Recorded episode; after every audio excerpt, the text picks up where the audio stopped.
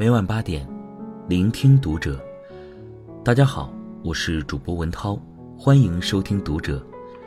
今天要和大家分享的文章是来自于作者装睡猫的。再苦再难，都要把孩子带在身边。关注读者微信公众号，和你一起成为更好的读者。曾看过这样一个新闻：某大型公益活动。选了五十七名留守儿童去杭州、上海和爸妈团聚，其中有个小女孩的爸妈竟然说了这样一句话：“可以让她奶奶一起过来不？娃儿认不到我。”原来女儿出生没多久就交由爷爷奶奶抚养，他们夫妻俩继续在杭州务工，因为各种原因，居然六年没能回来与女儿团聚。后来航空公司了解了情况后，愿意免费为小女孩的奶奶多提供一张往返机票，陪同女孩前往。当我听到小女孩的爸妈说自己的亲生孩子居然认不出他们时，我心里面是非常震惊的。能有什么重大的事情，可以让为人父母的整整六年都不去看自己的孩子一面？作家龙应台曾经说过：“其实父母跟食物一样，都是有有效期限的。”在最开始的十年是最关键的时刻，孩子对于社会的感知、个性的形成和父母的感情培养都是最佳时期。如果错过了这个黄金期，再弥补就晚了。由于长期在外工作，很多爸妈不知道孩子什么时候学会走路，什么时候发了第一颗牙，什么时候会写 A B C，什么时候会数一二三。这样的爸爸妈妈，在孩子的记忆里就是电话里的声音。过年时送玩具的那个叔叔阿姨，再无其他。最可悲的事情莫过于做父母的努力工作，想要给孩子一个美好的未来，却错过了陪伴孩子的机会，成了孩子眼中的陌生人。曾有网友说，他小时候是跟着奶奶长大的，到了上学的年龄就被放到姑姑家上学。他说，小时候的回忆是我一生的痛，一想起来就要哭。姑姑脾气不太好。又喜欢打牌，有一次班里有同学欺负她，她去跟姑姑讲，姑姑正好打牌输了，狠狠地打了她一个耳光，说：“不要烦我，你这个倒霉精。”他穿的衣服也是最旧的，还经常好几天不换，老师同学都讨厌他，所以后来同学们骂他打他，他都不敢还手，只能偷偷的哭。他感觉自己是多余的，甚至想到过去死。后来他上大学，宿舍里只要听到有人说父母好，给他寄了什么东西，他就会偷偷的把东西吃掉或捡坏。这个毛病很多年都改不掉。他至今没有谈男朋友，他觉得婚姻太可怕。他说，即使以后结了婚，也绝对不会生孩子。著名作家张爱玲个性独特，是个高冷孤傲、严重缺乏爱、渴望爱的女子。而这个有很大一部分原因是来自于他的家庭。张爱玲的父亲是清朝一派作风，吸鸦片、逛戏院、泡赌城，对于家庭是不管不问。他的母亲在他小时候就远离家庭，赴国外留学。当他八岁时，妈妈再次回家，年幼的张爱玲欣喜若狂，给天津的小伙伴写了整整三页纸，诉说她的兴奋喜悦。有母亲在身边，让他觉得这就是一种用再多语言也无法表达的炫耀。他迫不及待的要和所有人分享，即使这有可能让人讨厌，但那又有什么关系呢？由此可见，一个有妈疼、有妈爱的孩子是多么值得骄傲的事情。然而，由于张爱玲的母亲错过了最佳的陪伴期，以至于她和母亲之间一直有很深的隔阂，恩恩怨怨纠缠了一辈子。也有很多父母说：“我也想啊，可是身不由己，我要赚钱养家，我要给孩子存学费。”你不要站着说话不腰疼啊！每个人都要赚钱养家，但是也有一些妈妈再苦再累也要陪伴孩子。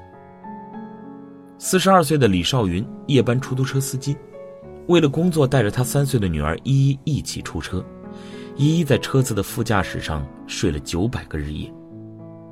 李少云在二零一五年和丈夫离婚，带着当时五个多月的依依独自生活。他曾经做过销售员。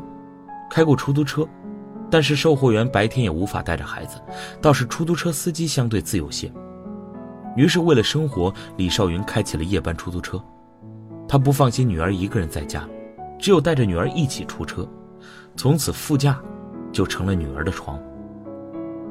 作为一名老司机，李少云不会不知道副驾驶有多危险，但是作为一位妈妈，她更不愿意放弃陪伴孩子成长，不愿意孩子离开自己的视线。李少云跑一晚上出租可以赚三百多元，一个月有万元的收入，在武汉，这个收入可以让他和孩子生活的不会太差。而三岁的依依过了一个和其他孩子不一样的童年，在他们玩乐高、看电视、玩 iPad 的时候，他坐在副驾驶上看城市的风景，看人来人往，看着车来车往，每天和妈妈一起接触不同的顾客。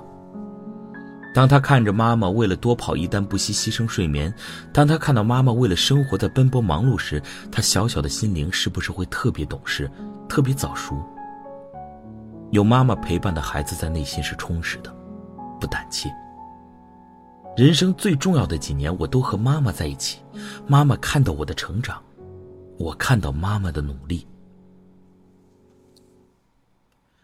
最近一期《金星秀》里，金星问朱茵在什么样的家庭长大，朱茵说家里是卖饼的，小时候就被放在车里，推着一起去卖饼。朱茵说起这段经历时，笑容满面。也许在她看来，童年和妈妈一起去看店铺，在她记忆里也是一种特殊的幸福。我去菜市场买菜时，总会看到一些年轻的妈妈，一边手脚麻利的卖菜，背上还背着孩子。这些孩子大都很乖，基本不吵不闹，醒着时就转着滴溜溜的大眼睛，也不怯声，看到人就笑。有时我会看到妈妈教孩子数数、认钱币，带着孩子看菜市场里的菜。偶尔睡着时，孩子也很安静，静静地趴在妈妈的背上。妈妈的背就是他们温暖的床。在这样热的天，孩子是有点遭罪了。有些老人就摇头：“哎，真是作孽呀！为了赚钱苦了孩子。”每次见到这样的场景，我都会对这样的妈妈肃然起敬。再苦再累，也不能放弃陪伴孩子。不要同情心泛滥的就说。为什么不把孩子放在家里？试想，要是家里有人照顾，谁不愿意让孩子舒舒服服的睡个好觉呢？睡在副驾驶上的女孩，睡在妈妈背上的孩子，虽然他们缺乏了一张舒适的床，但是妈妈的怀抱和陪伴，就是他们童年最温暖的记忆。这些妈妈只不过是选择了不同的职业而已，但他们从来没有因为自己的职业去放松对孩子的爱。这是他们能做到的最大限度的陪伴，在别人看起来是那么不堪，但对他们，已经是所有。他们不过是知道再累再苦，也要和孩子在一起。有一期节目上，一对夫妻吵着要离婚，女人说，男人两年多从来没有抱过孩子，没有换过一块尿布，不知道孩子吃什么牌子的奶粉。这个男人连孩子生病了也不知道去看一下，竟然说要等挑个时间去。当主持人问男人知道孩子有多高多重了吗？他是茫然的。男人说：“家庭和事业是要分开的，你负责家庭，我负责事业，各尽其职。”作为一名父亲，不只是把钱放在家里就完成所有的事情，父亲的责任是要给孩子一个良好的、健康的、完整的家庭。美籍华裔政治家骆家辉也曾经为了孩子两次放弃事业，他不仅卸任驻华大使，而且放弃了继续竞选连任州长。而很多的时候，我们当家长的没有参加过一次家长会，都是爷爷奶奶代替参加，因为上班每天忙忙碌碌，疏于和孩子交流，总以为给孩子创造良好的物质环境就尽到了责任，却错过了很多陪伴孩子的机会。而这些珍贵的时光一旦错过，用再多的钱也弥补不了。父母的陪伴会促进孩子的生理、心理更健康的成长。缺爱的孩子更自卑、敏感、孤独、叛逆心重，容易惹上坏习惯，惹上网瘾。就算有些孩子乖乖的成长了，上大学了，但对父母亲情是淡漠的，一如张爱玲和她的母亲。还有什么能比淡漠的亲情更让人心酸的呢？无论有多忙。尽可能的多陪孩子，不要等到老的时候再后悔，自己起早贪黑努力奋斗，却换来了一个视自己为陌生人的孩子。孩子是上天赐予的礼物，如果你没有珍惜，上天就把礼物收回去了。你的孩子再也不会在感情上属于你，而你，作为父母的有效期也就结束了。